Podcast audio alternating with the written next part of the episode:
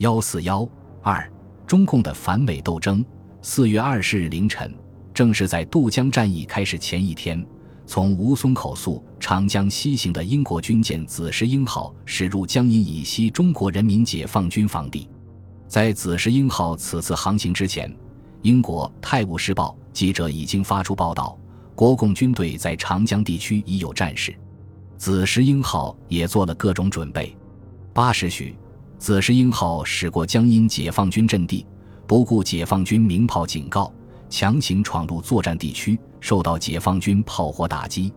九时半，英舰驶到三江营附近解放军阵地，双方展开炮战，英舰中弹三十余处，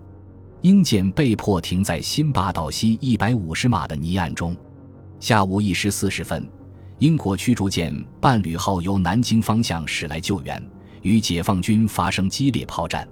在解放军的猛烈炮火下。救援没有成功，伴侣号乃驶往江阴。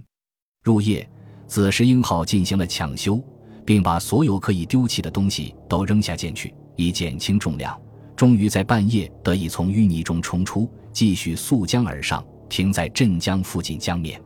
英国远东舰队获悉紫石英号的情况后，副总司令梅登海军中将立即乘旗舰伦敦号，并率驱逐舰黑天鹅号全速驰援。并于二十一日晨驶过江阴解放军阵地，因舰至解放军警告于不顾，双方发生炮战。伦敦号与黑天鹅号被迫放弃救援企图，掉头驶回上海。四月三十日，毛泽东亲自为解放军总部发言人起草声明，批驳英国保守党领袖丘吉尔和首相艾德里为英舰所做的辩护，指出长江是中国的内河。你们英国人有什么权利将军舰开进来？人民解放军要求英国、美国、法国在长江、黄浦江和在中国其他各处的军舰、军用飞机、陆战队等项武装力量迅速撤离中国的领水、领海、领土、领空，不要帮助中国人民的敌人打内战。此后。中国人民解放军镇江前线司令部与紫石英号舰长克仁斯进行了长达两个多月的谈判，其中新问题是，中方要英方承认侵犯中国的内河及解放军的阵地，并向解放军道歉。英方竭力回避，并以种种借口推脱责任。七月三十日，紫石英号乘一客轮经过该舰下驶之际，尾随逃脱。紫石英号事件虽然只是一个偶然发生的事件，但英舰明知长江正有战事，却又冒险驶入，足见其仍然抱着老殖民主义的态度，盛气凌人，无视中国革命战争的形势。解放军捍卫自己的领水和防区，给了英国军舰和所有外国人一个明明白白的信号：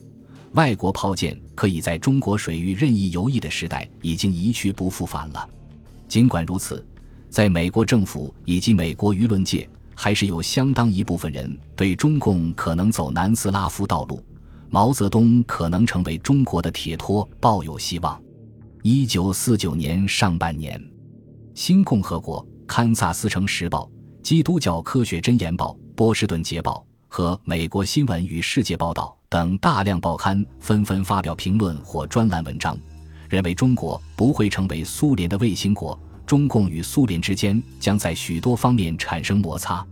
斯大林对中国革命胜利的疑虑也没有完全消除。中国国内也有一部分人幻想向美苏两面靠，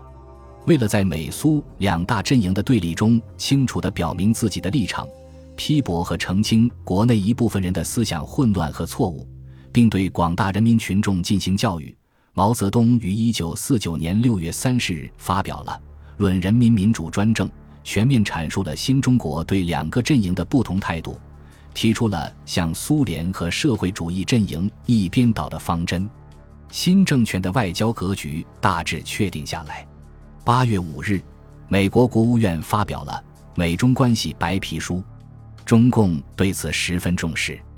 艾奇逊在致杜鲁门的信中，把中国共产党领导的中国人民反对帝国主义和封建主义的人民大革命的胜利污蔑为是中国人民的一大部分，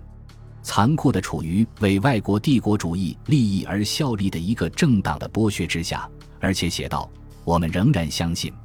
中国悠久的文明和民主个人主义终将最终胜利，中国终将推翻外来制度。我认为，我们应当在中国鼓励现在和将来能促进上述目标的一切发展。这就表明，虽然美国支持的蒋介石的反攻内战是失败了，但美国并不甘心，并不就此罢休，他还要继续干涉中国的内政。而且，美国恰恰寄希望于中国的民主个人主义，也就是所谓中间道路，或曰第三条道路。这不能不使中共格外警惕。八月十二日，毛泽东指示新华社社长胡乔木，应利用白皮书做揭露帝国主义阴谋的宣传。毛泽东在规划解放战争的最后胜利、筹建新政权的百忙之中，亲自执笔，从八月十二日到九月十六日，接连为新华社撰写了六篇社论，以长江大河一泻千里之势，酣畅淋漓地揭露和批判了一百多年来列强对中国的侵略、剥削和压迫。揭露和批判了美国出钱出枪支持蒋介石打内战的行径，似乎要把中国人民在一个世纪中积郁的愤懑统统地倾倒出来。毛泽东特别指出，先进的人们有责任去团结人民中国内部的中间阶层、中间派各阶层中的落后分子，一切还在动摇犹豫的人们，用善意去帮助他们，批评他们的动摇性，教育他们。争取他们站到人民大众方面来，不让帝国主义把他们拉过去，叫他们丢掉幻想，准备斗争。争取了他们，帝国主义就完全孤立了，艾奇逊的一套就无所施其技了。中共对白皮书的批判，成为一场中国国耻史、新民主主义革命史的教育运动，成为一场意识形态的教育运动。成为肃清以美国为首的外国帝国主义影响的打扫干净屋子的运动。整个八九月份，在已解放的各大城市的机关工作人员、工人、知识分子、各民主党派中，掀起了批判白皮书的高潮。学生举行了抗议示威游行，《人民日报》隔两天就以大版大版的篇幅刊登有关的消息和文章。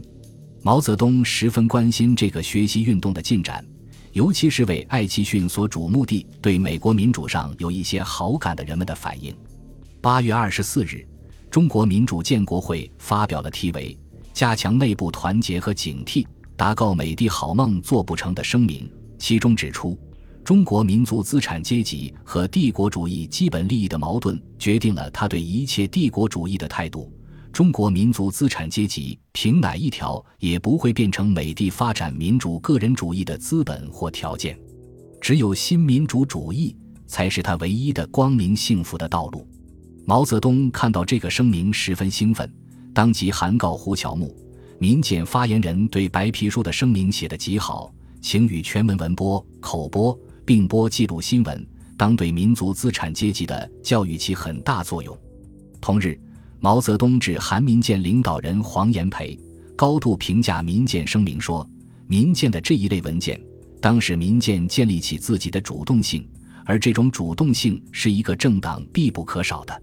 如果说一边倒方针的提出是表明了即将建立的新政权的政治取向，那么对白皮书的批判，则是表明了新政权的价值取向。